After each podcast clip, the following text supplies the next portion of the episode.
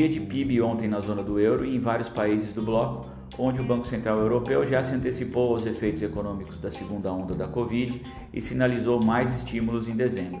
Essa iniciativa melhorou os mercados globais ontem, assim como o salto do PIB nos Estados Unidos.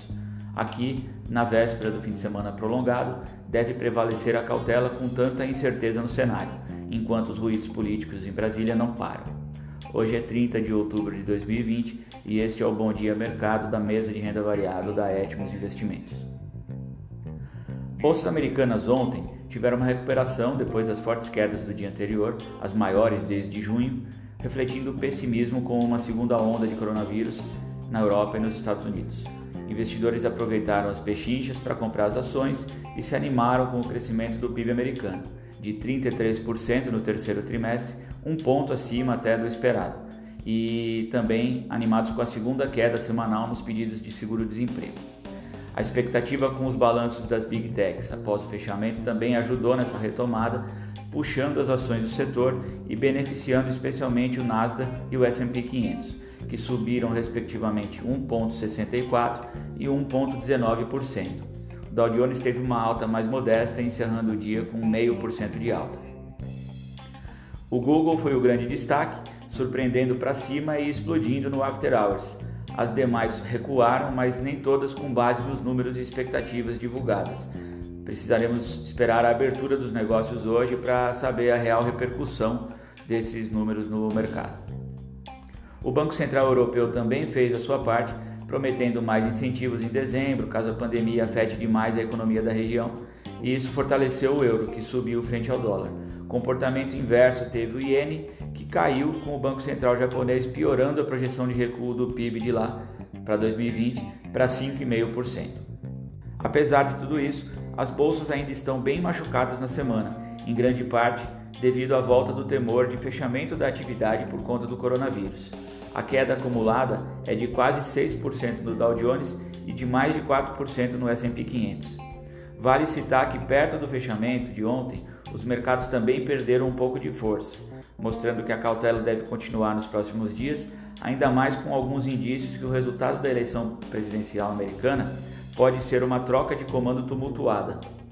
Esse receio todo fica claro na queda das commodities ontem e o petróleo perdendo de novo mais de 3% caminhando para uma desvalorização de quase 10% na semana, a pior desde abril.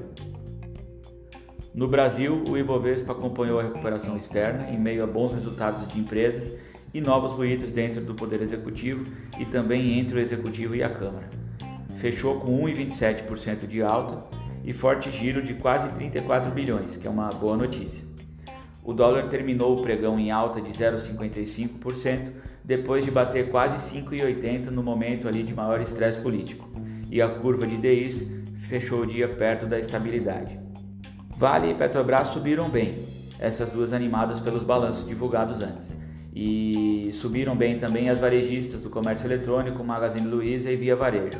A Rumo anunciou a recompra de ações e foi a segunda maior alta do Ibovespa, com 4,56%, perdendo apenas para a Cogna, do setor de educação, que disparou 6,82%. Ambev, por outro lado, foi a pior performance, com queda de 3,59%, mesmo tendo divulgado antes resultados superiores até as projeções. Os números de emprego do CAGED vieram bons, com a criação de 313 mil vagas formais.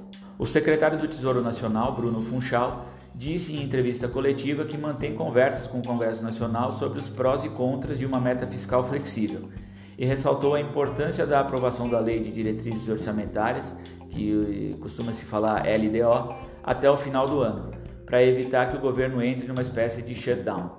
O Tesouro registrou déficit de 76 bilhões de reais no governo central em setembro, menor que os 96 bilhões de agosto e no leilão semanal conseguiu vender uma quantidade maior de títulos em relação ao anterior.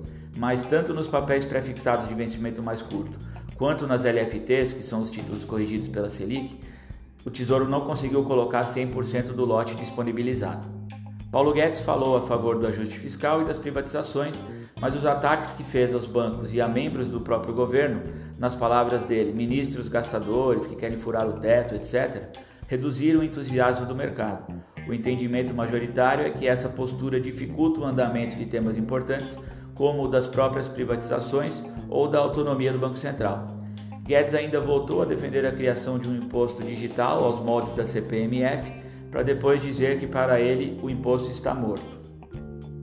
Houve um princípio de incêndio entre Rodrigo Maia e Roberto Campos Neto pelo vazamento de uma conversa do dia anterior, mas segundo fontes tudo foi resolvido entre as partes, sem impacto na agenda econômica. Maia até afirmou que tem confiança em Campos Neto. Hoje a agenda de balanços é menos relevante, a maior expectativa fica mesmo pela repercussão do que foi divulgado ontem no fim do dia, que foram as Big Techs nos Estados Unidos, como Facebook, Twitter, Amazon, Google e Apple, e aqui as companhias como B2W, Lojas Americanas e Suzano. Na agenda econômica, destaque para os dados de desemprego da PNAD contínua do IBGE, que deve mostrar aumento da taxa de desocupação de 13,8% em julho para 14,2% em agosto. Além disso, o Banco Central divulga dados completos das contas do setor público consolidado em setembro, que é a soma dos dados do governo central com números de empresas estatais, estados e municípios. A estimativa é de déficit de 70 bilhões de reais, abaixo dos 87 bilhões de agosto.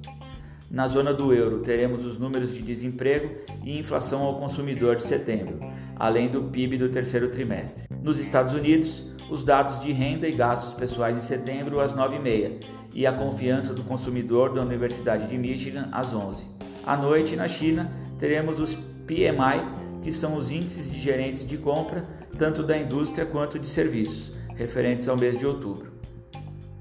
Por hoje é só. Um ótimo dia a todos, bons negócios e excelente final de semana e feriado. Voltamos na terça. Até mais.